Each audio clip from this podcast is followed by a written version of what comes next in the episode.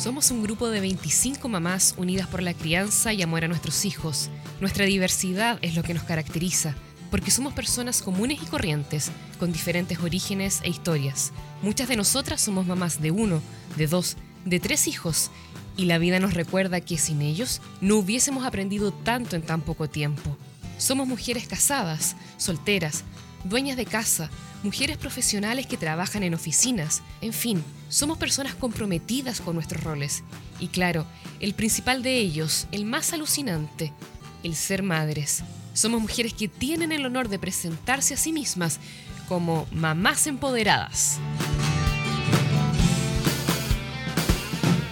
Hola, muy buenas noches, bienvenidas y bienvenidos a nuestro capítulo número 16 de Mamás Empoderadas ya cerrando la época de verano y me imagino de las vacaciones de muchas personas.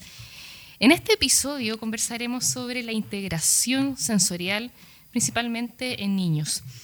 Conoceremos un poco más sobre cómo eh, captamos, identificamos, regulamos e integramos toda la información sensorial a través de nuestros sentidos para ponerlos en práctica en distintas actividades.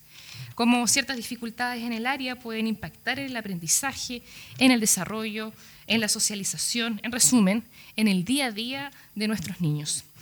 Para explicarnos en detalle de qué trata la integración sensorial, hemos invitado a dos grandes mujeres profesionales del área. Quiero primero dar la bienvenida a Lisette Elgueta, terapeuta ocupacional, certificada en integración sensorial y rechazo alimentario. Lisette además cuenta con un emprendimiento llamado Cumen, eh, ahí van a salir también las redes sociales, por si acaso, arroba Cumen, con K, K, U, M, E, N, eh, dos guiones abajo, donde entrega tips informativos, orientación y ofrece también sesiones de terapia ocupacional a domicilio. También ella ofrece, vende productos didácticos para trabajar el tema sensorial con los niños. Muy atractivos a todo esto. Estuve ahí revisando, me dieron ganas de comprarle varios juguetes al Simón. Están muy entretenidos.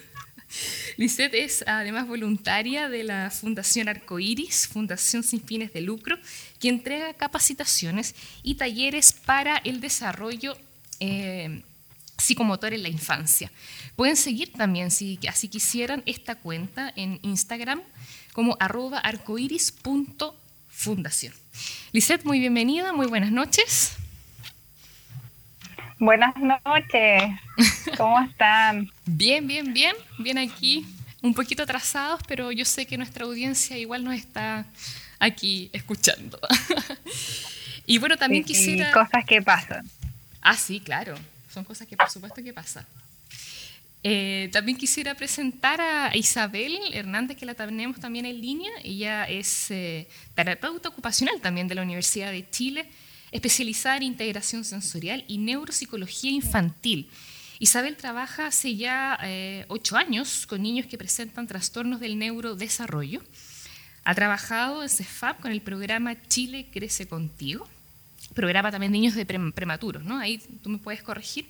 Y actualmente atiende de forma particular en consultas privadas. Muy bienvenida. Buenas noches, Isabel. Buenas noches. Muchas gracias por la invitación. Eh, y sí, estaba todo bien lo que hiciste. Ah, qué bien. Muchas gracias.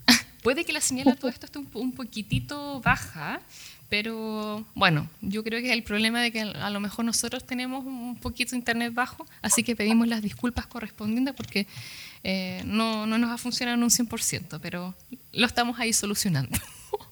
Eh, chicas, quisiera comenzar preguntándoles ¿Qué es la integración sensorial? Eh, así como a grandes rasgos, no sé si Lisette, tú primero nos puedes comentar de qué se trata. Sí, bueno, como para comenzar a adentrarnos ya de lleno a este tema del día de hoy, cuando hablamos de integración sensorial, hablamos de un proceso neurobiológico que organiza las sensaciones, eh, bueno, primero percibe también eh, todos los estímulos que están dentro del entorno y una vez que nuestro cuerpo, nuestro sistema lo percibe, em, nos va a ser posible dar una respuesta y poder eh, utilizar nuestro cuerpo efectivamente en este entorno. En el fondo tenemos eh, distintos sentidos que nos van a permitir recibir distintos estímulos, eh, interpretarlos y a través de eso poder dar una respuesta y, desempeñarnos en nuestra vida diaria.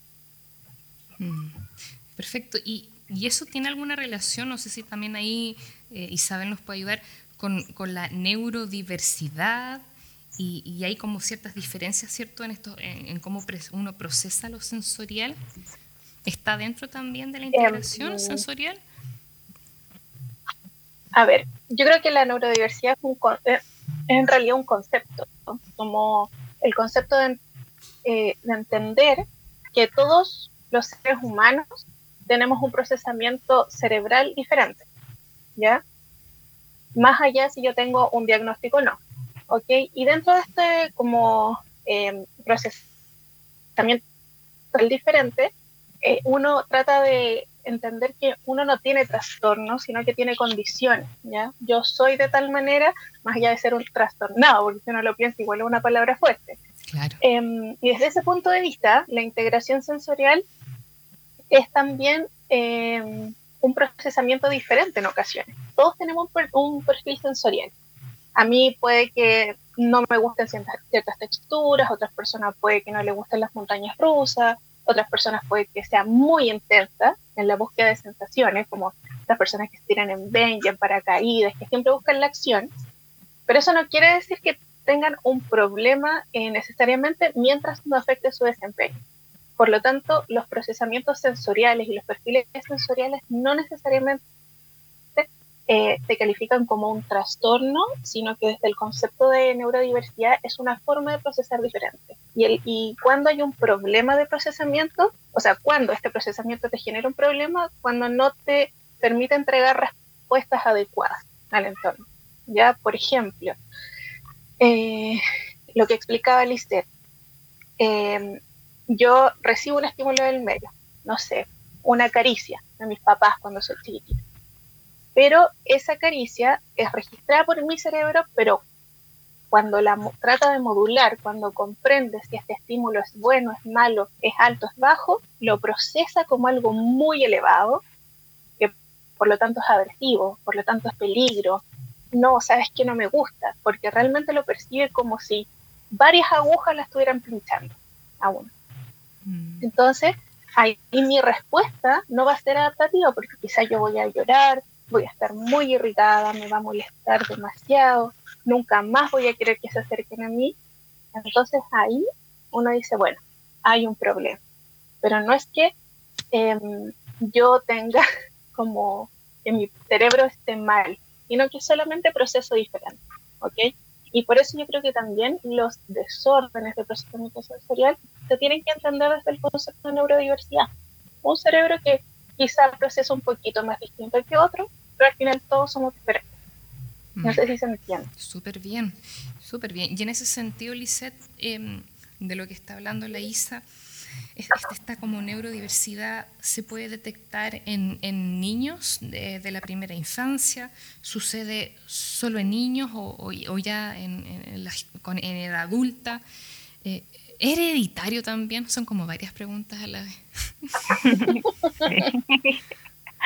Bueno, generalmente eh, aparece en niños y niñas, eh, sobre todo cuando comienzan a ingresar a estos contextos que requieren mayor demanda, por ejemplo, en los jardines infantiles o cuando ingresan al colegio y también empieza, el ambiente empieza a ser más demandante.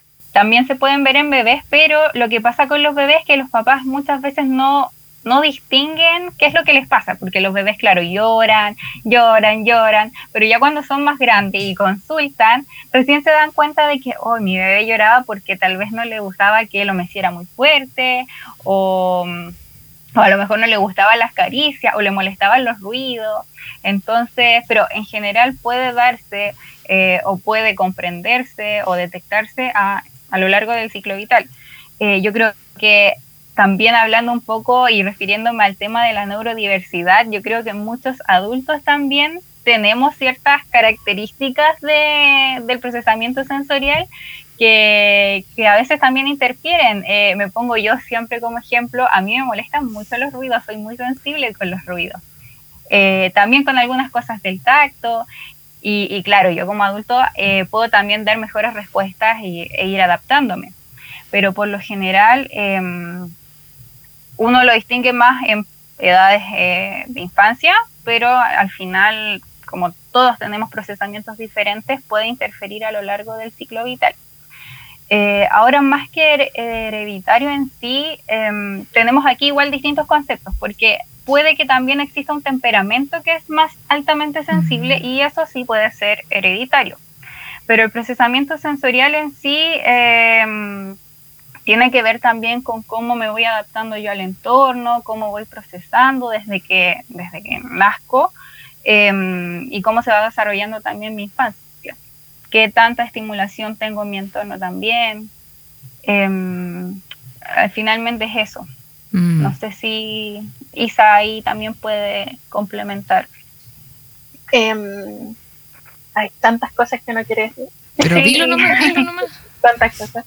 Em, pero bueno, respecto a lo de los factores, como si hereditario o no, yo creo que a Lizeth le pasa también que cuando uno le cuenta a los papás los resultados de la evaluación de los niños, eh, por lo menos uno de los padres dice, sí, no, pero es que yo también, sí, y muchas veces empiezan a sentir identificados con lo mismo que les pasa a sus hijos, pero claro, em, como que la mamá o el papá dicen, ay, con razón bailo tan mal, ay, con razón siempre he sido torpe, por eso siempre choco con todo, o, hoy por eso no me gusta Fantasilandia, parece que soy igual.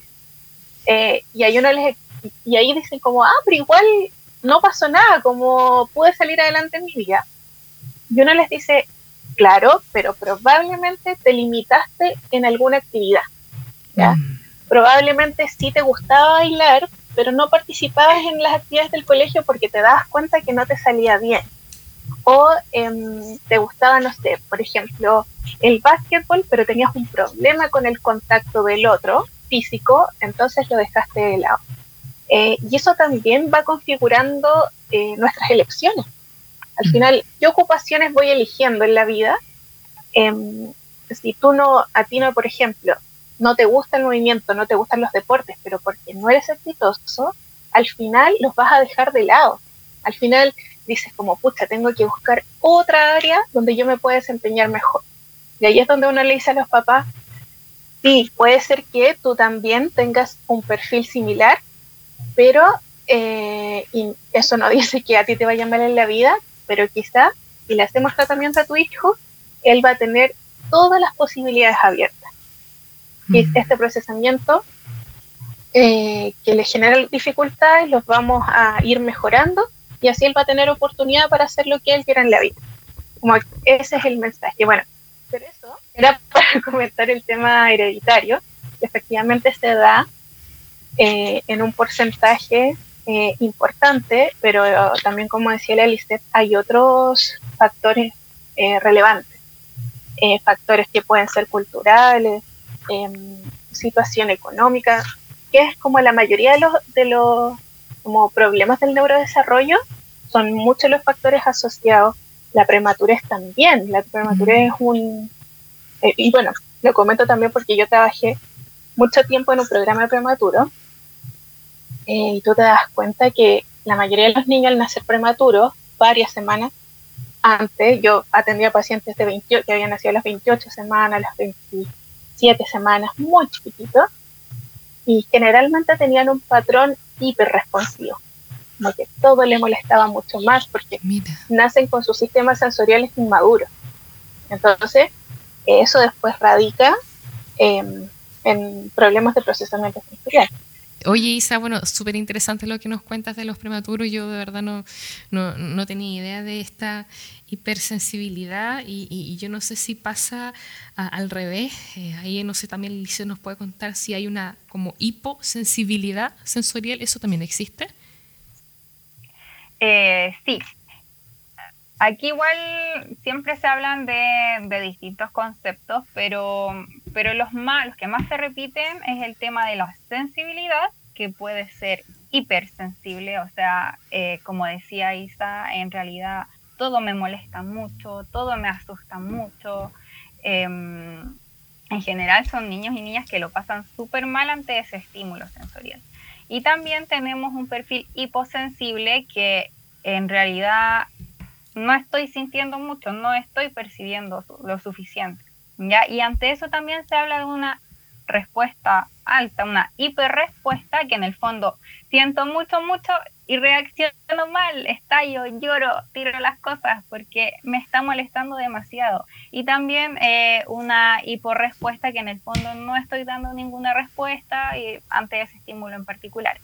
Ahora igual aquí depende de, cada sentido de, mm, del que estemos hablando, ya eh, porque por ejemplo tenemos el, sistema propioceptivo em, en el que no podemos hablar de, de, por ejemplo, una hipersensibilidad propioceptiva.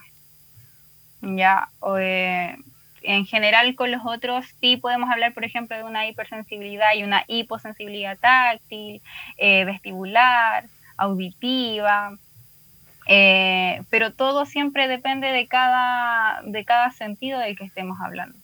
Mm, ya, perfecto, sí, me, queda muy claro. Y, y en ese sentido, ¿cómo, mm, ¿cómo podemos reconocerlo, ya sea siendo padres, cuidadores o, no sé, a lo mejor familiares, amigos? ¿Cómo podemos reconocer esta hipersensibilidad o esta hiposensibilidad? ¿Hay algún uh, característica como clave que te diga eso? ¿O ya es una función, bueno, me imagino netamente de, algún profesional que pueda diagnosticarlo? Uno como padre, ¿cómo, sabe uno? ¿Cómo, ¿Cómo estar alerta? ¿Hay algo? ¿Hay algún indicador en particular? ¿Quién va? Eh, eh, sí, es súper complejo. Eh, Sí, porque pueden, se pueden manifestar a través de distintos comportamientos. Em, ahí no sé si Isa, tú quieres explayarte más. Mira, yo justo cuando la escuchaba la comentar lo anterior, yo al tiro dije, tengo que comentar esto. Eh, lo, bueno, lo, los que son, o somos, porque yo también tengo lo mío, hiperresponsivo, somos personas que estamos con la alerta muy alta como que estamos a la defensiva respecto a aquel sentido que nos genera algo, algo negativo. Entonces, a mí me pasa, por ejemplo, yo tengo algo que se llama inseguridad gravitacional, que es un tipo de disfunción de procesamiento vestibular. puedo explicar después eso con calma. La cosa es que yo la montaña rusa, la primera vez que me subí, no sé, estoy hablando a los ocho años, creo que nunca había sentido tanto terror como en ese momento. O sea, desesperación angustia profunda. Yo creo que fue un ataque de pánico. Estaba en la punta y yo gritaba, mamá, bájame, así como el mira, mamá, bájame, bájame, bájame. Y yo gritaba desesperada, después se me fue la voz. Pero pasa que cuando uno es hiper, tú lo demuestras muchas veces. Como que tu sistema de alerta se enciende rápidamente, te pones a la defensiva y lo demuestras. Pero en cambio el niño que es hiporresponsivo a cualquiera de los sistemas, en general, o es un poco más inquieto o no hace mucho. Entonces es ese niño que en buen chileno pasa piola. Como uno dice, ah, pero están tranquilos, pero están calmados, ay, pero se porta un 7, no molestan nada. Pero también uno dice, oye, esta calma tan eterna también implica algo, ¿ya? Eh, entonces creo que hay que tener ojo. Ahora, si tú nos preguntas cómo identificar, yo creo que lo primero es eh, cuando el niño ya tiene un problema en su participación, yo enciendo eh, la alerta. Como si tengo varias banderitas dando vueltas, por ejemplo, ya yo tengo esto de inseguridad gravitacional y pero como no me subía montañas rusas todos los días, en verdad no me generaba tanto problema. bueno, no pero sí me generaba ser extremadamente torpe, por lo tanto siempre fui pésima para los deportes en el colegio, así que me dediqué a hacer matea. Este fue mi día de escape. Igual lo agradezco, pero a veces digo, ay, podría haber hecho tantas cosas que tenía en el colegio. Eh, pero cuando efectivamente te genera una limitación en tu participación es cuando uno dice a los papás, ¿sabes qué? Mejor consulta, ¿ya? Y eso, limitación en la participación. Yo daba este ejemplo del sistema táctil. Eso también puede afectar, eh, por ejemplo, los papás te dicen, cuando le, le, quiero cortar las uñas es un show. Esta hiperrespuesta táctil es un show, le molesta demasiado, llora, grita. No, cuando pasamos de la papilla al picado, eh, así arcada, es súper mañoso para comer, no, sé por qué le molesta tanto, siempre es una pelea. Ay, los calcetines, le molestan los calcetines, prefiere andar descalzo, cuando fuimos a la playa se puso a gritar con la arena. Entonces ahí los papás van sumando y dicen, al final, no quiere ir a la playa, no quiere comerse la comida, que son actividades tan propias de, de ser niño entonces, se limitan tus ocupaciones, por lo tanto, ahí es el momento de consultar. ¿Ya? Mm. Ahora, cuando es más sutil, yo creo que hay que explicar un poquito, Lizeth, no sé qué opinas, eh, más o menos de cada sistema, porque yo siempre creo que el táctil es el más evidente. Cuando tengo una hiperrespuesta táctil es lo que yo les he explicado hasta ahora. Me molesta todo lo que es tacto ligero, todo lo, lo sutil que pasa por mi piel, y al final mi piel es mi límite con el mundo. Entonces, si ese límite está siempre eh, como en, el momento de ataque, yo voy a estar en la defensiva. Pero también está el niño hiporresponsivo táctil y wow, esos son unos personajes. Eh, yo tengo algunos niños que atendió alguna vez, por ejemplo, que comen la Play-Doh, pero como si fuera tallarines, eh, se meten en la arena, les gusta como crujen la boca, eh, se andan pasando texturas por el cuerpo, muerden en como pedacitos que, sobresalen de las paredes. Ya. Ahí tú te das cuenta que algo pasa, porque si estás buscando tanto ese estímulo, pareciera que tu cerebro en verdad no lo está em, registrando muy bien. Como eh, está un extremo que si le das arroz es como darle alambre púa, porque gritan muchísimo, se estresan, y está el otro que le puedes dar ripio y lo come muerto de la risa y feliz. ¿Ya? Eh, pero al final, donde yo me preocupo es cuando le cuesta participar, o sea, cuando las tías del jardín te dicen, es que se come la témpera, es que anda pasando la lengua por la mesa, es como algo raro le pasa. Entonces, bueno, vamos a ver. Mm. Eh, eso es más o menos a nivel del sistema mm, eh, táctil y también pasa, por ejemplo, con el tipo responsivo, que se mancha la cara cuando come y nunca se limpia. Y ya los papás y a las tías del jardín siempre les llama la atención. Como dicen, es que anda cochino entero y no se da cuenta o se le cae la saliva y como que no, no registra lo que estuviera pasando ahí. Y eso también tiene consecuencias motoras en un momento. Mira eh, me refiero a tomar el lápiz, saltar. Eso es lo táctil. No sé si la Lisa quiere comentar de los otros dos sistemas, Para que son también súper interesantes. Sí, por favor. Y eh, bueno, tenemos también el propioceptivo, eh, que también se trabaja mucho. Este tiene mucha relación con la conciencia corporal, de cómo yo eh, percibo mi cuerpo y cómo lo utilizo en el entorno también. Em, tiene que ver mucho, mucho con el movimiento, con la información muscular y articular, em, y cómo este cuerpo también se va ajustando también a las demandas del peso, eh, del movimiento también.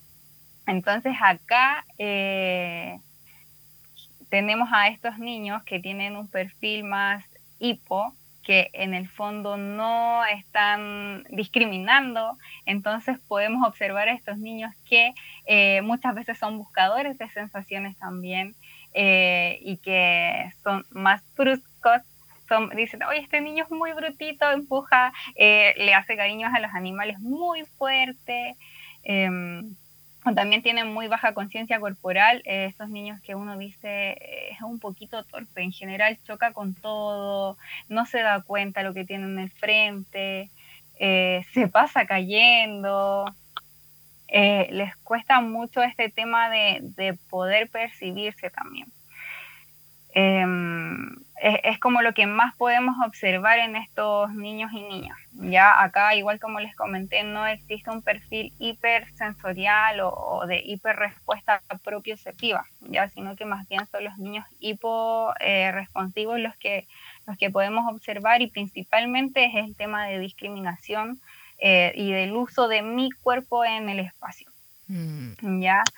Eh, y también tenemos en cuanto al sistema vestibular, y acá tenemos eh, un claro ejemplo de la Isa que hablaba el tema de, la, de las montañas rusas, de que en el fondo se angustiaba demasiado. Eh, el sistema vestibular tiene que ver con cómo yo me percibo, cómo percibo mi eje corporal, em, cómo mantengo el equilibrio, cómo me muevo también también tiene mucha relación con la adrenalina, ya es uno de los sentidos y sistemas que nos entrega mucho placer. O sea, yo lo puedo pasar muy bien lanzándome y columpiándome, pero de verdad hay niños que se angustian demasiado. ¿ya? Entonces, en el fondo eso también se va restringiendo y también se asocia a una expresión emocional. Mm. ¿ya?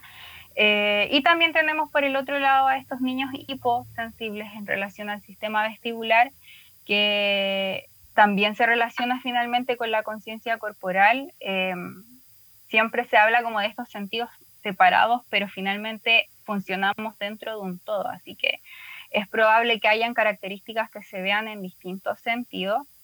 Eh, y bueno, tenemos niños, podemos observar que se sientan en su puesto en la silla y se apoyan en la pared, se apoyan en la mesa, intentan sentarse y se caen.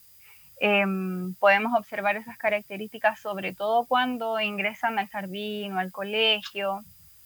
Eh, les empiezan a pasar también eh, el cuerpo por las paredes, se apoyan mucho cuando intentan levantarse. Eh, también se puede afectar en la alimentación, niños que les cuesta mucho tomar el vaso o usar los cubiertos porque el hecho de poder tomar y llevarlo a mi boca implica un desafío muy grande a mm. nivel vestibular.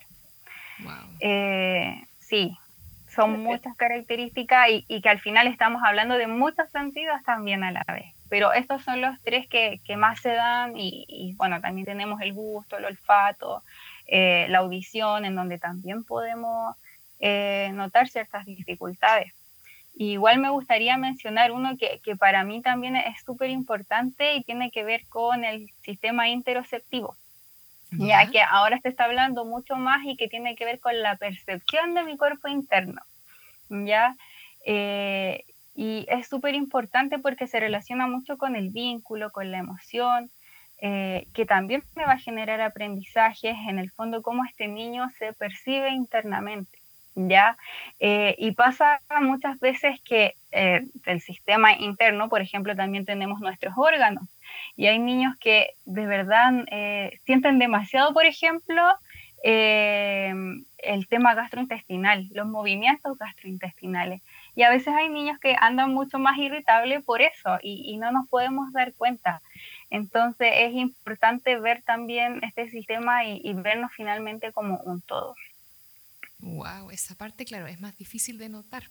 Sí, y esa parte em, como de la interocepción, que es algo súper nuevo, en realidad, porque cuando uno se forma en integración sensorial, a ti te forman como en estos tres sistemas que hemos nombrado, táctil, vestibular, propioceptivo. Y la interocepción es algo súper nuevo, uno va a tener que ir estudiando a medida que aparezca más, pero claro, donde tiene un, como un rol súper relevante y donde muchas veces tenemos problemas con los chiquititos es en el tema del control de esfínter. Entonces, es algo que vamos a tener que ir estudiando porque al final, para tener conciencia de la necesidad de orinar o de defecar, tengo que tener un sistema interoceptivo maduro. Y eso puede que no esté sucediendo. Y quiero acotar algo. Ah, ¿Puedo? Sí, claro. ¿Puedo? No sé si me salvo el libreto. No. Eh, cuando la Lisette hablaba de este mm, niño eh, respecto al sistema propioceptivo, como este niño que es más brujo, que es más torpe, yo con mucho cariño, ojo, les digo como el perfil del bambán, como para graficarlo bien, como este niño que lo da todo, como que le gusta mover cosas, levantar las sillas, Y son esos niños como que uno piensa que no sienten dolor, como que son así como que, ay, sí, umbral del dolor muy alto. Ese es el perfil Bambam, como que ese niño que se cae, tú lo ves que quedó sangrando y él solo sintió que rebotó, se limpia las rodillas y seguimos, levanta las cosas, empuja las cosas, anda saltando y en general es brusco en el jardín o en el colegio, entonces las educadoras a veces dicen, oh, está como agresivo. Y uno trata de decirles, no, sabes que no es que quiera pegarle al resto, es que no se da cuenta y los pasa a llevar. Yo a veces trato de que los papás piensen como cuando tú te pones una mochila, cuando sales a mochilear, te pones una mochila súper grande. Entonces tú sales de la casa y al tiro chocas con la puerta. O te giras y le pegaste a alguien porque en el fondo esa mochila no es parte de tu cuerpo, entonces tú no estás recibiendo información de ahí. Algo muy similar pasa con los niños y niñas que tienen este, mm, este perfil, como hay tan poca conciencia de mi cuerpo, que suelo ser muy torpe, entonces eh, podemos hacer un ejercicio en vivo, ah, pero eh, voy a hacer, eh, ya se lo iba a los papás, pónganse la mano, la que quieran, derecha, izquierda, como a la altura de la nuca, por atrás, ¿ya? Entonces la pongo atrás y si yo les digo ya, pongan la mano como un puño, empúñenla, perfecto. Saquen el índice, vuélvanlo a su lugar, abre, cierra, abre, cierra, abre, cierra. Después, pon la otra mano, júntala. Tú no te estás viendo, pero lo puedes hacer igual. Lo estamos tú sabes cuál es tu índice, tú sabes cuál es tu meñique, tú sabes. ¿Por qué? Porque no lo ves pero tú tienes conciencia de dónde está tu cuerpo. Si tú estás sentado en una mesa que no sea de vidrio, tú sabes si tus pies están cruzados, si tus piernas están cruzadas. Y eso, un niño con baja conciencia de su cuerpo, eso quiere decir un sistema propioceptivo hiporresponsivo, eh, no funciona. Entonces también yo les doy el ejemplo eh, de cuando uno va, va al dentista. Tú vas al dentista te ponen anestesia y quedas con la cara como eh, sin sensibilidad. Entonces como que uno se la toca, como que te muerdes un poquito, te vayas a mirar al espejo y te vuelves a tocar y te, como que te pasas la manito, porque no sabes muy bien dónde está tu lengua, sientes un pedazo de la lengua. Imagínense vivir así, pero con todo tu cuerpo. Mm. Entonces todo el tiempo estás buscando intensidad, intensidad para sentir dónde está cada parte de tu cuerpo. Así que yo siempre lo trato de explicar a los papás para que entiendan a sus hijos. Mm. Como no es de malo, no es de mañoso, no es de agresivo. En verdad procesa la información de otra manera. Uy, qué, importante. De hecho, acá están comentando, les aprovecho de, decir en el Twitch. Em, que bueno, varios así como, wow, qué heavy los hipos, no me lo habría imaginado. Eh, Marcela dice que buen ejemplo el de la mochila de acampar, ¿verdad? Que, uno choca con todo. Claro, sí, son, son ejemplos sumamente eh, gráficos. Acá dice que buena explicación, que secas chicas están hablando. Y acá, bueno, una de las preguntas de las que me voy a colgar para preguntarle a, a Lisette. Eh, en realidad, a, la edad, si es óptimo abordar estos problemas de integración a cierta edad, eh, hay un mejor periodo o, rango eh, para intervenir. Eh, y esto se puede enlazar con alguna con los adultos, ¿no? Si es una pregunta que hizo de hecho Patricia acá, si los adultos también se pueden tratar. Entonces, no sé, ¿hay que puedes hablar tú en, cuanto a la edad para poder identificar cierto estos temas de, sensoriales? Eh, bueno, yo siempre, siempre digo, y, esto va como para cualquier cosa, mientras antes, mejor. Eh, tenemos, claro, tenemos este factor eh, de la neuroplasticidad que nos acompaña mucho más, que es más pequeño. Em, entonces, mientras identifiquemos estas banderitas antes y podamos iniciar con una intervención temprana, el pronóstico y las respuestas que se van a ir dando van a ser mucho mejor a lo largo del tiempo. Ya, lo que no implica que si tenemos niños o niñas más grandes, eh, también se puede intervenir. Eh, si tenemos adultos, eh, también podemos hacer ciertas actividades que nos van a ayudar. Por ejemplo, bueno, yo eh, soy terapeuta y trabajo con niños y niñas en la sala, em, pero yo siento que yo también me he terapiado. Yo siento que cuando trabajo el tema del tacto también me estoy terapiando. Entonces, em, no significa que si soy adulto eh, me tengo que meter a la sala necesariamente, pero tal vez puedo hacer actividades que, que finalmente a lo mejor por temor, por frustración, no he realizado antes, pero que al final igual me van a ayudar pero en, en, general entre antes mejor. Eh, pero lo que no quita que, que, si soy más grande o tengo más edad, em, puedo también recibir eh, tratamiento.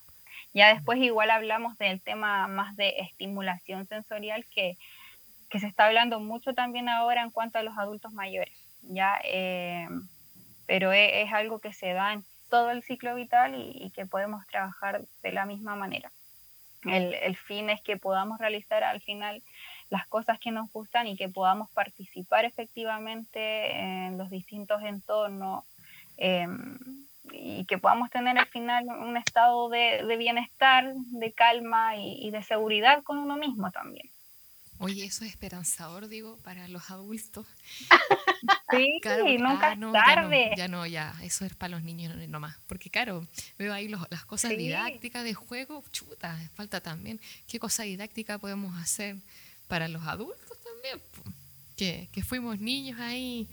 Sí, podemos bailar, podemos hacer deporte, cocinar. Hay un sinfín de actividades que, que necesitamos también tenemos que darnos igual ese tiempo y ese espacio como adultos para, para hacerlo. Sí, no, sí, importante. Ahí yo creo que también voy a a lo mejor necesitar algún taller de orientación. orientación. A todo esto, chicas, ¿ustedes qué, qué opinan de, de las consecuencias, podríamos decir a corto, mediano, incluso a largo plazo, el, el no tratar estos temas de, integración sensorial? ¿Qué, puede pasar? Lo, mismo que estamos hablando de estos adultos que a lo mejor tuvieron como una, niñez un poco compleja o son adultos eh, que no son entendidos, a veces tildados de mañoso, no sé. Entonces, ¿qué, consecuencias pueden tener más, bien negativas en, este caso? El no tratarlos, el no tratarlo, no identificarlo a tiempo.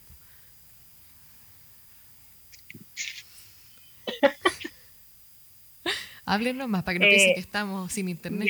Sí, em, bueno, desde los inicios podemos tener algunas dificultades en la planificación y en la ejecución de distintas eh, actividades, eh, pero más que eso, em, y, sobre todo cuando ya comienzan a ser adolescentes, adultos, se ve afectado mucho la participación social, las habilidades sociales, el vínculo, una muy baja autopercepción, un bajo autoconcepto también.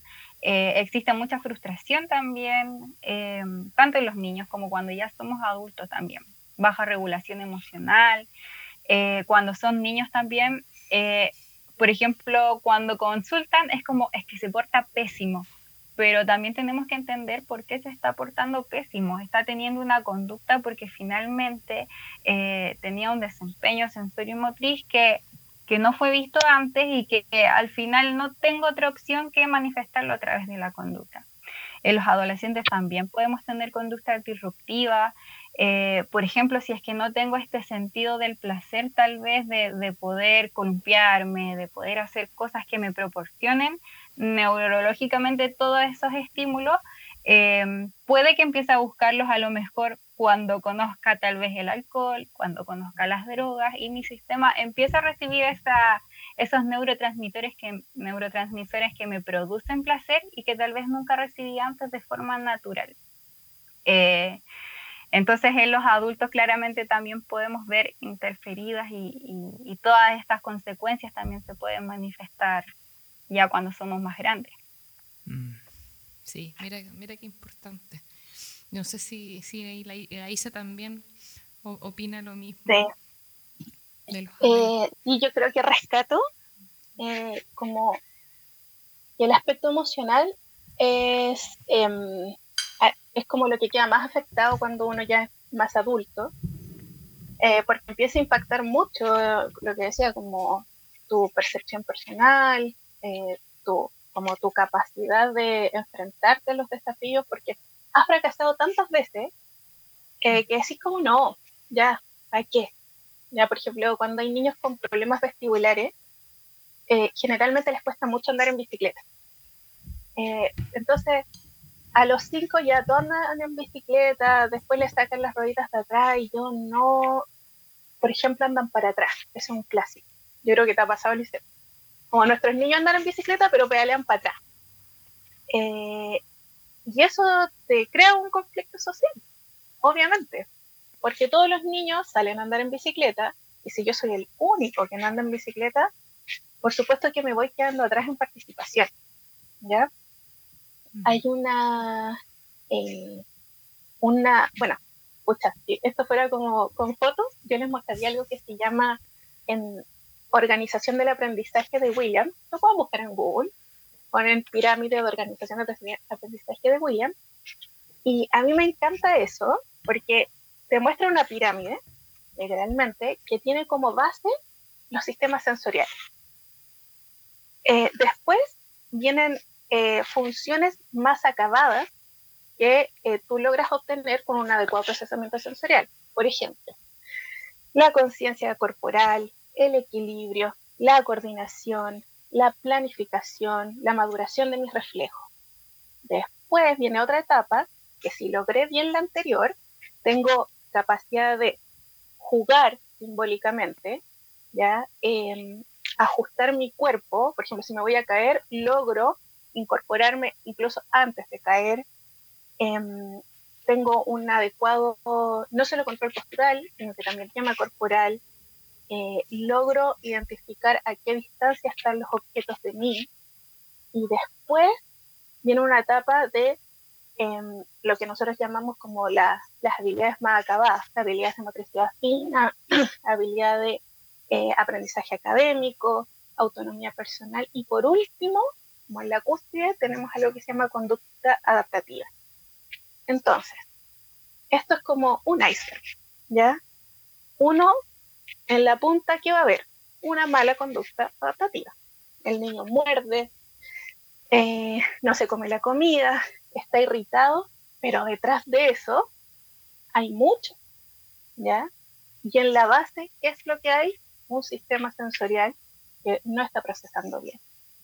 Entonces, que vamos a ver en edades más avanzadas la punta del iceberg, la conducta inadecuada. Entonces, por eso ellos donde uno le dice a los papás, en este, o sea, si empiezas a ver cositas raras, como peculiares, pregunta, pero si no, tarde o temprano aparecen estas conductas inadecuadas. Y uno lo que hace como terapeuta es como ir escarbando para atrás, para atrás, para atrás, para atrás, y te das cuenta, ah, hay algo sensorial. Eh, y ahí es donde uno empieza el tratamiento eh, para que esta punta de iceberg, que es como la conducta inadecuada, la podamos revertir. ¿Se entiende? Súper. De hecho, eh, como acá están tan atentos a lo que están ustedes diciendo, uno de los papás empoderados, Claudio, gran amigo de nosotros, puso el link de, de la pirámide que tú estás hablando en Twitch. O sea, así de atento y de rápido y de eficiente es Claudio. Así que después, bueno, estamos obligados, ya lo dije, así que estoy obligada además después en compartirlo en redes sociales para, para quienes eh, lo necesiten. ¿ah? Te están dando gracias a, a Claudio.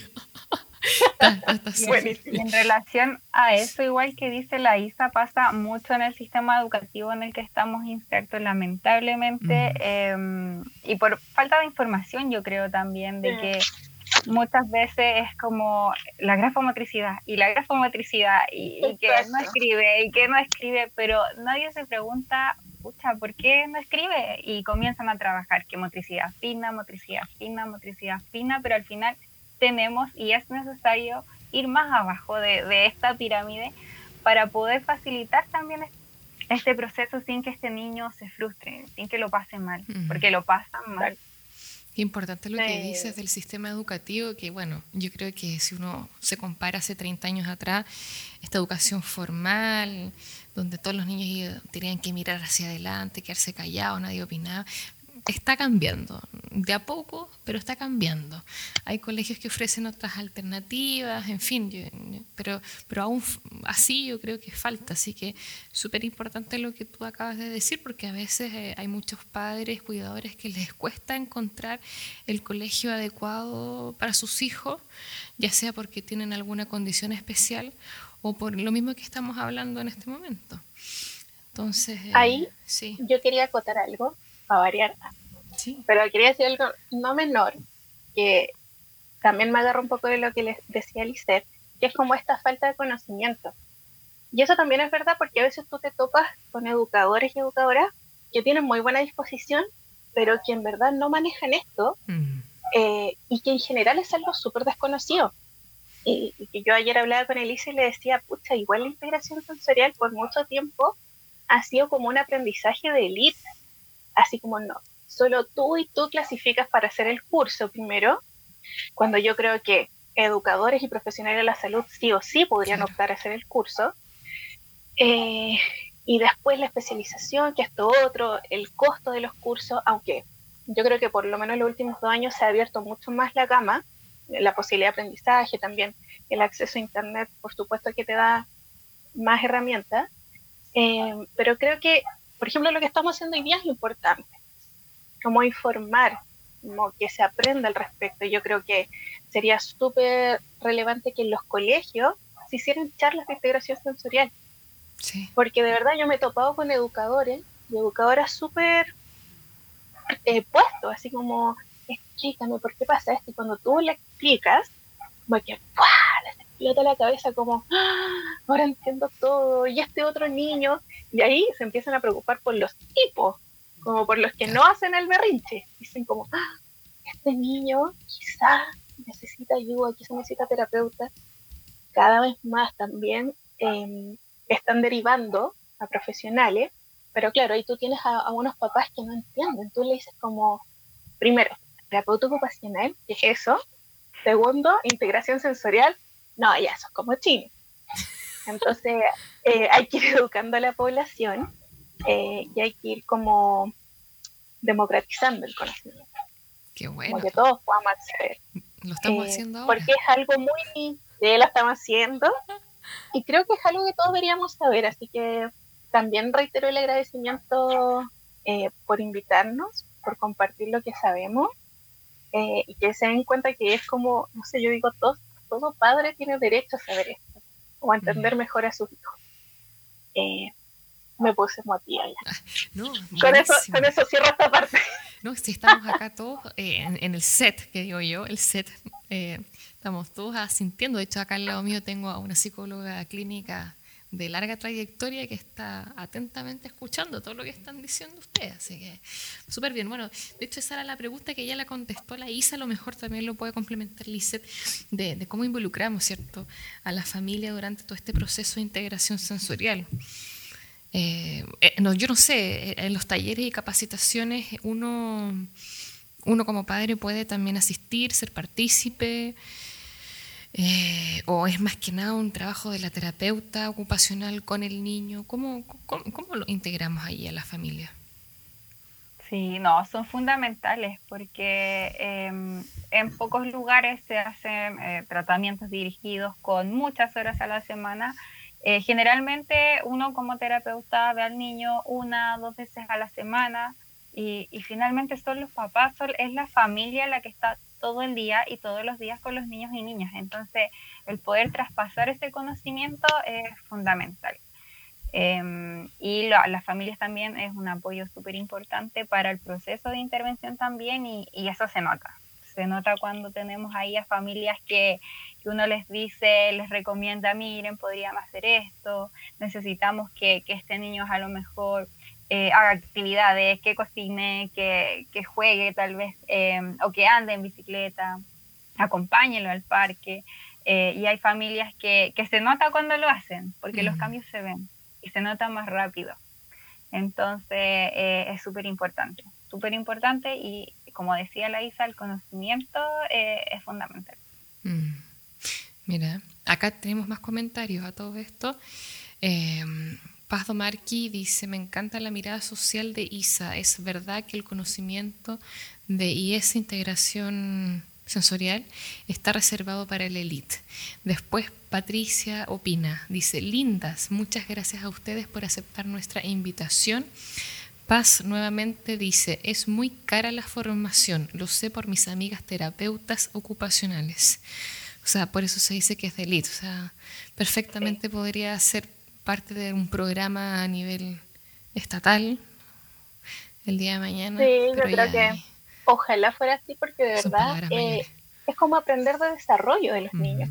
Entonces tú, tienes que tener una base, yo creo que cuando trabajas en salud y en, educación. Mm. Y respecto a lo que decían de la familia, eh, quería comentar que cuando los papás entienden a sus hijos, yo creo que en verdad cambian el switch. Como a, veces hasta se sienten culpables. Uno nunca busca eso, eso sí. Me dicen, oh, yo le daba la comida a la fuerza. Yo pensé que era mañoso y lo, le metía la cucharada. Yo no hice ya, no es para que te sientas culpable, es para que lo entienda. Y ahí empiezan como adaptaciones sensoriales del hogar. Eh, y es como, tengo que hacer de transformar mi hogar en un hogar sensorialmente inteligente, pero según las necesidades de mi hijo. Entonces, ahí es donde uno le va enseñando estrategias a los papás. Eh, no sé, hoy, ¿sabes qué? Eh, sería bueno que todos los días haga una actividad donde cargue peso. ¿Sabes qué? Su cama es mejor que sea de este modo. Cuando se vaya a acostar hagamos esto. Hay información y ahí también uno elabora algo que se llama dieta sensorial, eh, que es como un cronograma de actividades que generalmente uno hace para la semana, eh, con actividades destinadas al, sistema sensorial que el niño necesita, eh, y tú le das como una pauta a los papás. Como, mira, me gustaría que tres veces a la semana hicieran una actividad en columpio para trabajar lo vestibular. la idea es lograr tal objetivo. entonces así los papás también empiezan a aterrizar esta información porque claro, cuando uno habla de la teoría, ay, es que el cerebro tiene una vía por donde pasa la vibración. No, los papás necesitan cosas concretas. Entonces tú le das estas dietas sensoriales que son absolutamente personalizadas y los papás también se, empiezan a empoderar. A decir como, ah, ya, hoy día me toca hacer esto, hoy día hago esto otro. O te dicen, ¿sabes qué? Esto no le gusta tanto como esperamos. Ah, ya, perfecto, lo cambiamos. Entonces también los haces parte del tratamiento le enseñas cuándo una actividad es excitatoria, cuándo le va a subir la alerta a tu hijo, que es que hace esa actividad, cuándo es inhibitoria, cuándo vas a calmar a tu niño, y son estas actividades que queremos cuando necesitamos que se vayan a dormir, y cuándo una actividad es reguladora, cuando necesitas, por ejemplo, que se sienta a hacer una tarea, ah, entonces antes de hacer eso, tú le puedes hacer este tipo de actividad. Mm, entonces las dietas sensoriales son súper buenas para que los papás eh, tengan actividades concretas para hacer con sus niños. Uy, qué interesante. Y eso era parte de la pregunta que también estaba en pauta en relación a estas salas multisensoriales que, me imagino ustedes como terapeutas ocupan. Lisette, en este caso particular, me imagino que, sabe bastante de eso, además con su variedad, amplia gama de, productos.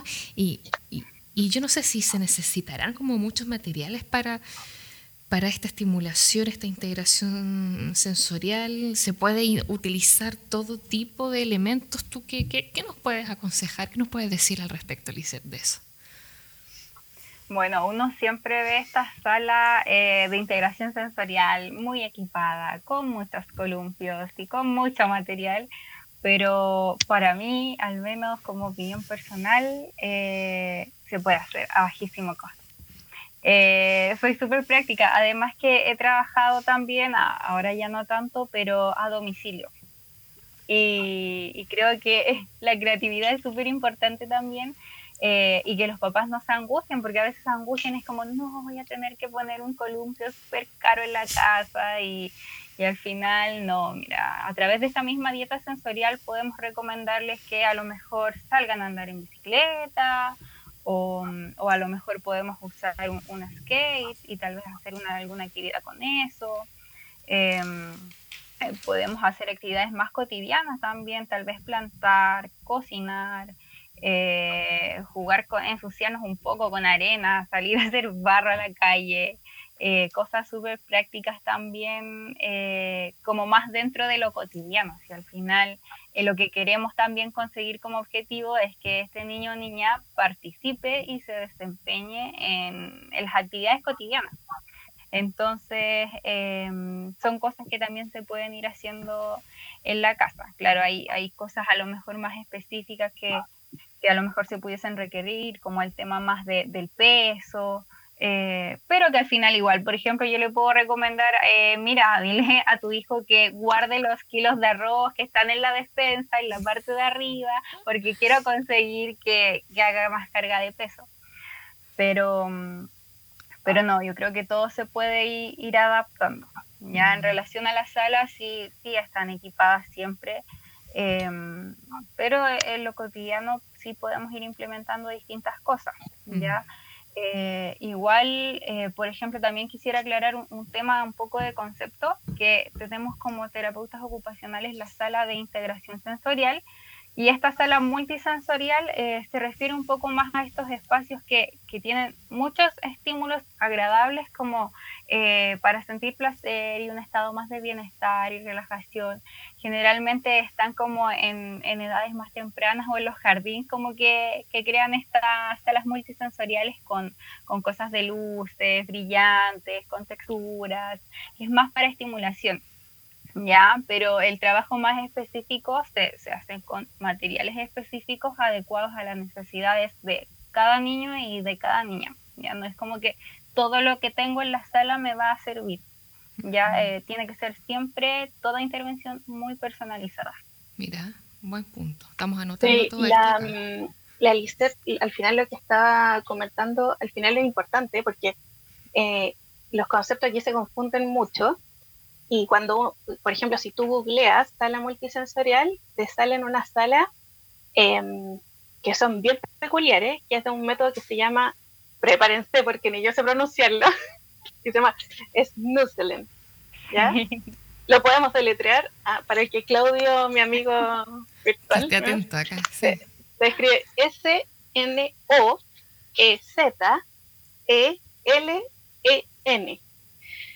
Y este método es, un, es otro método de intervención, pero que no es lo mismo que integración sensorial. Ya al final esto es como em, que la persona percibe estos estímulos y bueno, ellos tienen su metodología, eh, pero son salas súper intensas, súper intensas, como en general son como bien oscuritas y tienen luces así como de fibra óptica, burbujas. Eh, estas se han implementado en algunos aeropuertos eh, por lo mismo, para que, por ejemplo, niños o niñas que están dentro del espectro se puedan calmar, como que les baje la intensidad sensorial como de, la estimulación. Pero eso no es integración sensorial. ¿ya? Mm. Por ejemplo, si yo eh, veo a un niño columpiándose en la plaza, eso no es integración sensorial necesariamente. Quizás eso es solo estimulación sensorial. Porque cuando yo hago integración sensorial y dónde está la, la diferencia clave es que cuando yo hago una actividad de integración sensorial, yo busco algo que se llama respuesta adaptativa. Yo busco que el niño genere una respuesta adecuada. Es como ponerle un objetivo. Entonces, yo en la plaza podría hacer integración sensorial, sí, pero a este niño le voy a poner un desafío. Le voy a poner un canasto a un metro mientras se está columpiando, le voy a pasar una pelota y tiene que encestar esa pelota en el canasto. Entonces ahí estoy trabajando coordinación oculo-manual, feed forward, que ya da lo mismo, eso no lo vamos a explicar hoy día, pero como anticipación del movimiento, eh, estabilización del campo visual, porque pongo un desafío de por medio. Mm. Ahora, ¿qué desafío le pongo? Eso depende mucho de la evaluación, porque ahí yo tengo que ver en qué nivel está este niño para saber qué nivel de desafío le pongo. Y por eso ahí es tan importante recurrir a, alguien que conozca de integración sensorial, que sepa hacer una evaluación y un tratamiento para hacer realmente integración sensorial. Mm. Entonces, la estimulación sensorial no es que sea mala, solo que es distinto el concepto. Perfecto. Súper claro. De hecho, ya Claudio, ya, ya al instante, ya, ya, puso el, el, enlace. ¿ah? Está, está aquí, listo. se lo voy a mostrar después para que me crean. A todo esto, porque preguntas tengo acá en el set mismo, no solamente yo. Recuerden que yo represento a muchas personas.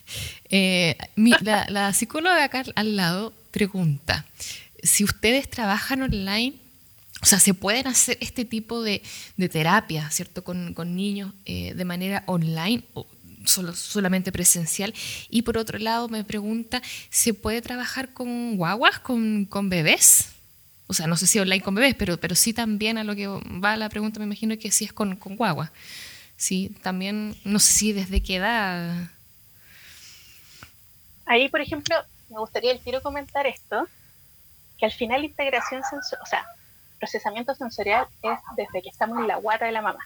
Mm.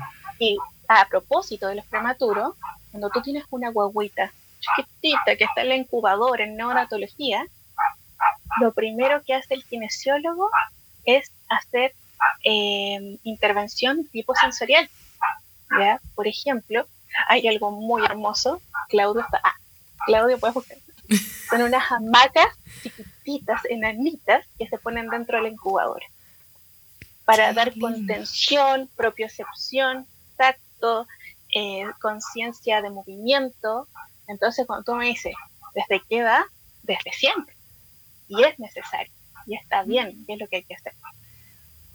Y me emocioné con eso porque me acuerdo de eso, que es tan hermoso y es tan lógico. Em, así que sí, pues de siempre. No sé qué más preguntas. Y en relación a eso, igual agregar, em, cuando están en la guatita, eh, es súper importante y, se nota la diferencia cuando tenemos a una mamá que, por ejemplo, se mueve mucho mientras está embarazada y le da movimiento al bebé a, por ejemplo, en comparación a una mamá que a lo mejor tuvo que pasar reposo todo el embarazo y que a lo mejor no tuvo la posibilidad de moverse eh, a las mamás que le hacen cariño a la guatita, que les ponen música a los bebés. No, no es por nada, no es como que le estoy poniendo música porque me dijeron que había que hacerlo, sino que de verdad el poder sentir y traspasar todos esos estímulos eh, al bebé, incluso cuando está en la guatita. y, también es súper lindo cuando nacen el poder sentir el olor, el tacto, eh, mecer a los bebés, eh, es súper importante y súper vincular también. Qué lindo lo que dice. Qué lindo. Bueno, y todo esto, la, otra pregunta era si ustedes eh, trabajan online. Esa era la pregunta. Chan, chan. bueno, ahora esto es como un pseudo trabajo online, porque igual están dando eh, clases, es casi una cátedra esto. ¿O no yo creo que la pregunta va, apunta como el tema de la teleterapia, ¿no? sí, me están diciendo con la cabeza, sí, sí. Exacto.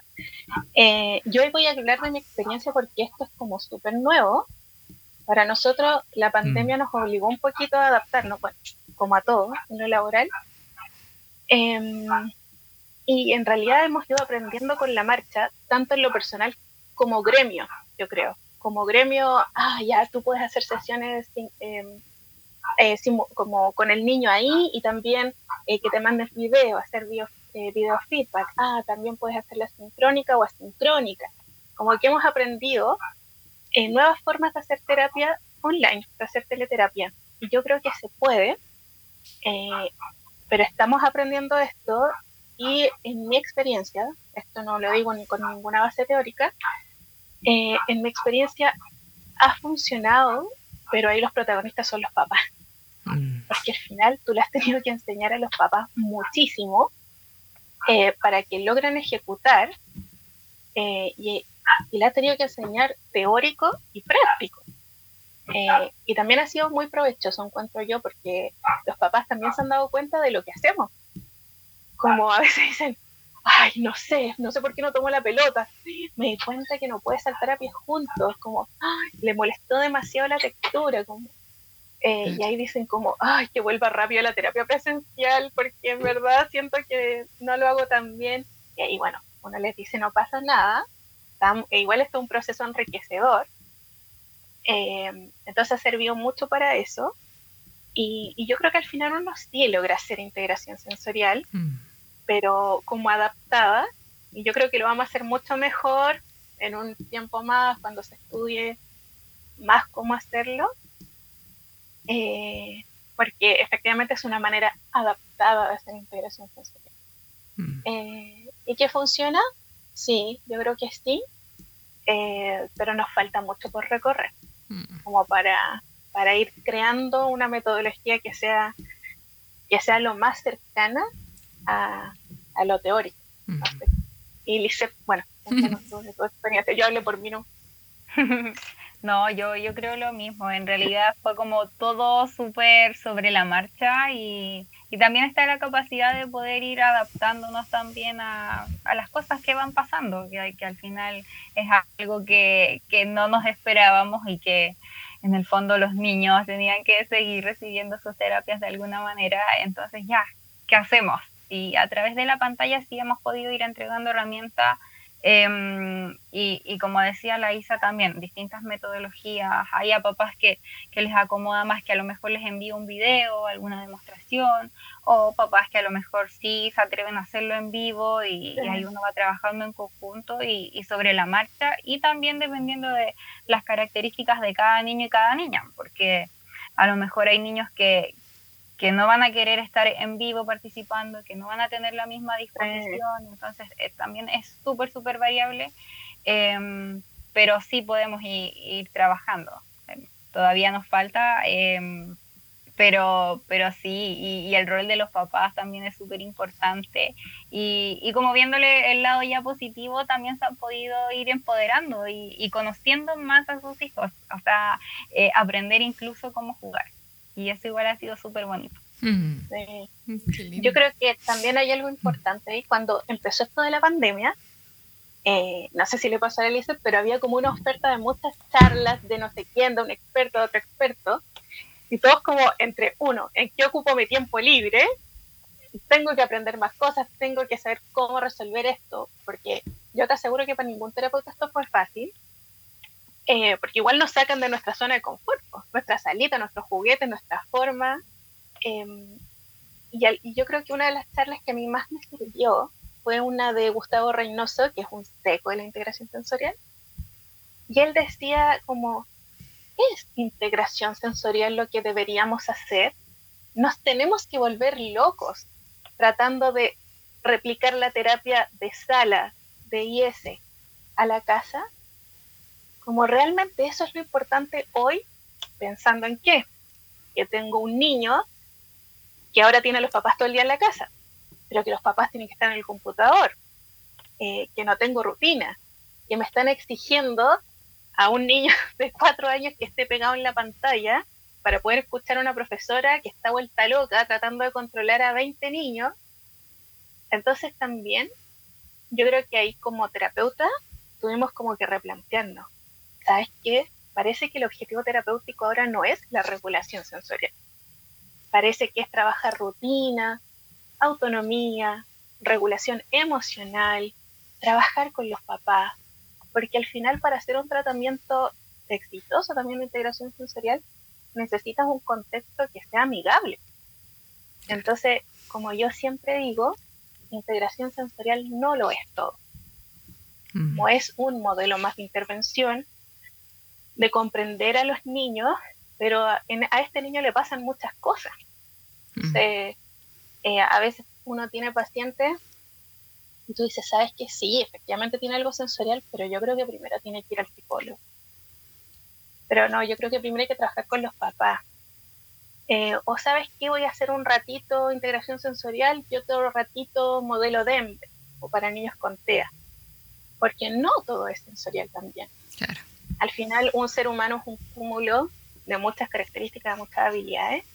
Em, entonces, bueno, obviamente este podcast es sobre integración sensorial, pero eh, me gusta también que la gente entienda que los terapeutas ocupacionales no solo hacemos eso, que es una de nuestras formaciones eh, y uno también tiene el deber eh, ético, moral, espiritual, de ver al, al niño como, como un individuo con muchas aristas. Mm.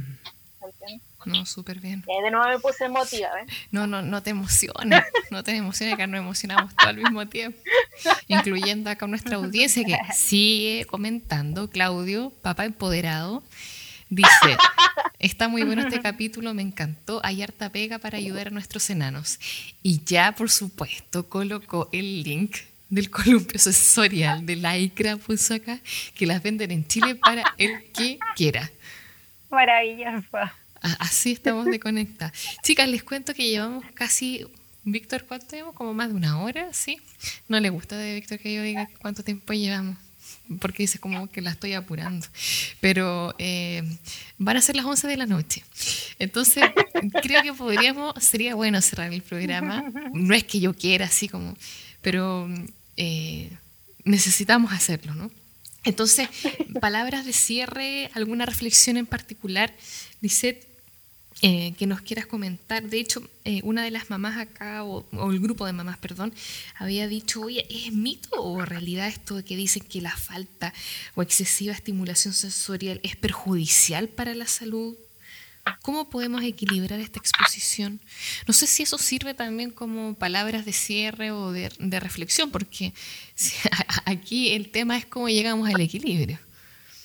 Claro, sí. Em, bueno, acá igual va, va un tema de conceptos, ya acá estamos hablando más de estimulación sensorial que de integración sensorial propiamente tal. Eh, y cuando hablamos de estimulación sensorial, o sea, de estimulación en general, eh, nos referimos a eh, poder facilitar los espacios y los contextos para que este bebé, niño o niña tenga un aprendizaje oportuno. Ya, y lo que yo busco no es llenar a este pobre niño de juguetes, de estímulos, de columpios, que le compro todas las pelotas y todos los columpios y todos los juguetes con sonidos y luces. Eh, no, lo que yo quiero es proporcionarle un espacio seguro en donde pueda explorar, eh, en donde pueda moverse. El movimiento es fundamental desde que nace.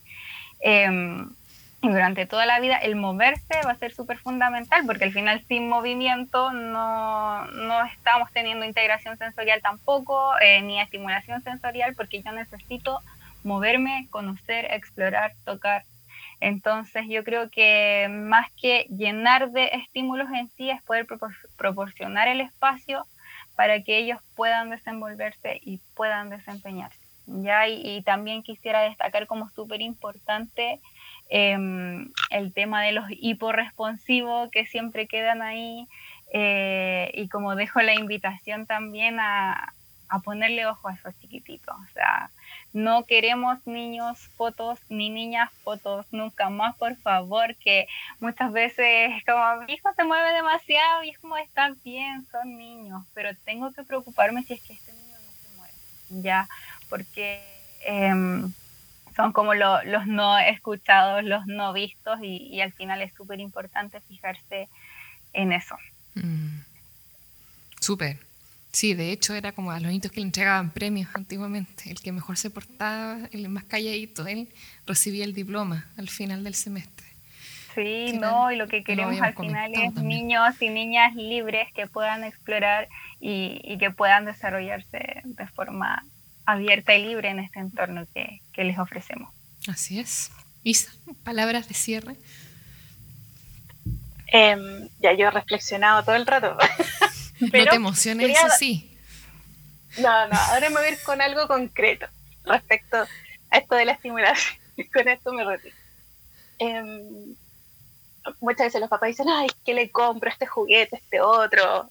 pucha, Fisher Price tiene una oferta, pero increíble de juguete plástico que suena de 10.000 colores. Ojo que las guaguas tienen que tener juguetes blanco, negro, rojo, ¿ya? Y eso nadie te Pero ya, no importa. Voy con mi dato importante. Eh, cuando uno es guaguita, uno lo que hace es, por ejemplo, tienes un cubo en tu mano, ¿ya? Eh, y el cubo, ¿qué hace la hueva? Se lo mete a la boca, lo chupa, lo toca, lo tira, hace una exploración eh, sensorial realmente del objeto. Y a partir de eso aprende las propiedades del objeto. Entonces, el niño sin saber la palabra dice plano, duro, em, helado, por ejemplo, si es de metal, temperatura normal, si es de madera, va guardando conceptos, características del objeto. Después, un poquito más grande, se da cuenta qué acciones puede hacer con él. Y dice, ah, cada vez que tira un cubo, se queda quieto, a diferencia de una pelota. Ah, entonces un cubo me sirve para apilar. Un cubo me sirve, si es grande, para pararme sobre él. Quedo firme. Después el niño va creciendo, aprendió eso, y ese cubo mm, ya no va a ser un, no sé, un, eh, un piso para subirme, sino que cuando me subo a él voy a estar arriba de un barco. Entonces le entrego un, un simbolismo a eso. Después de estar arriba de ese barco, eh, cuando tomo ese objeto, ese cubo grande, me va a servir no solo como barco, también me va a servir como cueva. ¿Se entiende? Entonces, ¿a qué voy con esto? Este desarrollo eh, como de la ideación motriz parte desde una adecuada exploración y parte desde no tener a mi mano todas las soluciones o el uso evidente de ese juguete. Entonces, por eso, ah, como que ahora han aparecido estos virales, eh, videos virales de eh, a una guagua le pasas un juguete increíble, apretas botones, salen luces, salta una pelota, y le pasas una, no sé, un papel confort y quedan locos con el confort. O las cajas. Ah, perdón, papel higiénico. O una caja. Y eso es súper enriquecedor porque el niño está aprendiendo propiedad del objeto, potencialidad de acción del objeto, potencialidad em, simbólica del objeto. Mm. Y así se desarrolla mejor. Entonces, ¿qué es lo importante? Cuando estoy con mi hijo, no lo obligo a usar el objeto como debe ser. Dejo que lo explore, dejo que invente, dejo que use cualquier cosa en la casa por supuesto que un enchufe no, pero me refiero como darle la posibilidad de investigar, de explorar, de probar. ¿Ya? Em, eso. Con eso cierro. Ya, ya. Bueno, gracias por invitarnos. A todo esto, alguien eh, está opinando que no, no, no, está dentro del Twitch, o no sé, es Fran, Fran Ers con Z, no sé si es, ah, dice, entonces de acuerdo a lo que estaba justo opinando ustedes, ahí tiene sentido que no usen tantos celulares y tablets y cosas así, porque no está en contacto con algo físico. Justo iba a, hacer un comentario en relación a esto. O sea, eh, el uso de teléfonos, de televisión incluso, de las tablets y todo eso, produce efectivamente una sobreestimulación en los niños pequeños sobre todo cuando son tan, tan chiquititos. O sea, eh, el usar estos aparatos me entrega incluso neuronalmente eh, una respuesta rápida de placer. Aprieto algo, tengo una recompensa. Un monito que baila, eh, una estrellita, un sonido, un color amigable. y en el fondo me quedo con eso porque es más fácil, es más fácil apretar un botón que me entrega una respuesta que me hace feliz a yo ir a explorar otra cosa que me va a servir mucho más para el aprendizaje.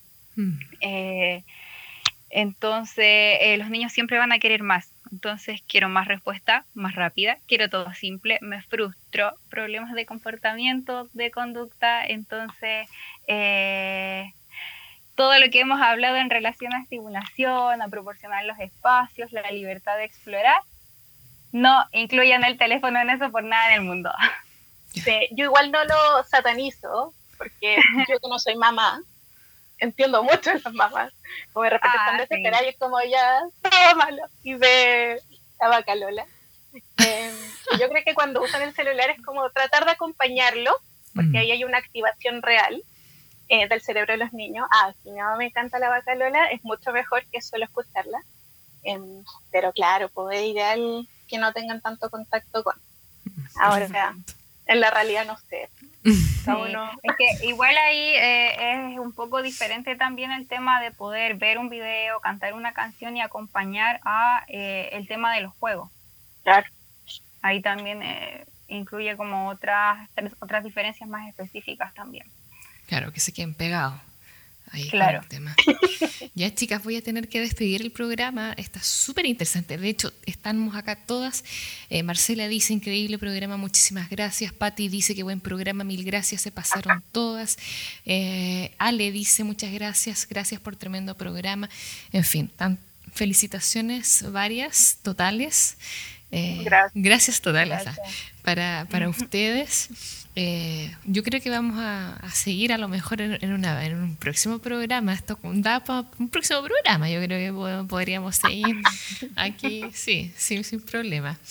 Bueno, antes de despedirme, les quiero mencionar a nuestros auditores nuestras redes sociales. Recuerden que este programa va a quedar grabado, lo van a poder escuchar las veces que ustedes quieran en Spotify, en YouTube.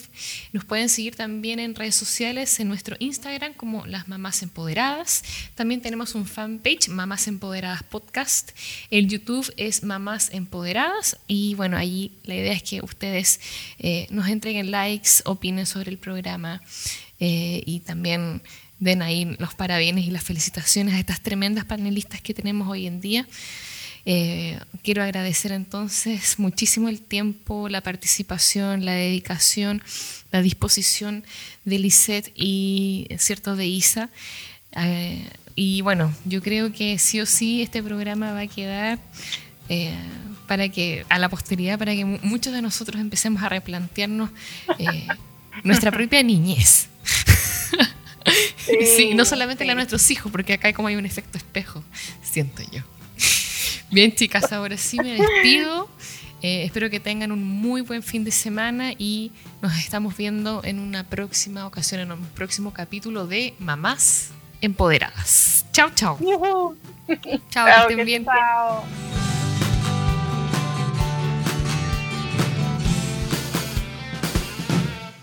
Las opiniones emitidas en este podcast son de exclusiva responsabilidad de quienes las emiten y no representan necesariamente el pensamiento de las mamás empoderadas.